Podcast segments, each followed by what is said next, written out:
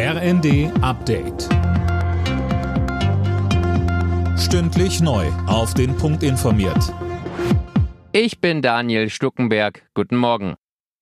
Die Ampel steht nach dem Urteil des Bundesverfassungsgerichts zum Haushalt fürs kommende Jahr weiter in der Kritik. Die für nächste Woche geplante Verabschiedung im Bundestag ist erstmal abgesagt.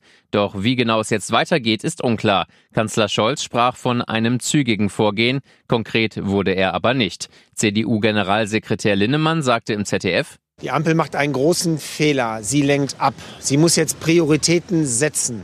Sie hat sich in die Sackgasse manövriert und muss da jetzt selbst wieder raus. Sie ist sich selbst nicht einig. Das ist das Problem. Es braucht jetzt Führung und Orientierung, vor allem vom Bundeskanzler. Noch immer ist nicht klar, wann die zwischen Israel und der Hamas vereinbarte Feuerpause in Kraft tritt. Nach neuen israelischen Angaben kann frühestens morgen damit gerechnet werden. Während der viertägigen Feuerpause sollen mindestens 50 israelische Geiseln freigelassen werden. Politisches Beben in den Niederlanden. Die rechtspopulistische PWW ist mit ihrem Spitzenkandidaten Gerd Wilders offenbar erstmals stärkste Kraft bei den Parlamentswahlen geworden. Silas Quiring berichtet.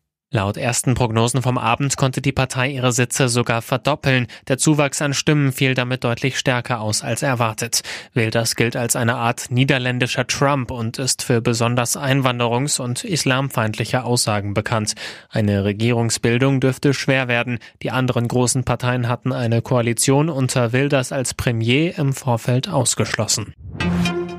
Seit dem Austritt von Sarah Wagenknecht vor gut einem Monat ist die Mitgliederzahl der Linkspartei gewachsen. Das berichten die Funke-Zeitungen. Gut 800 Austritten stehen demnach fast doppelt so viele Eintritte gegenüber. Ein positives Signal, so linken Co-Chefin Wissler. Alle Nachrichten auf rnd.de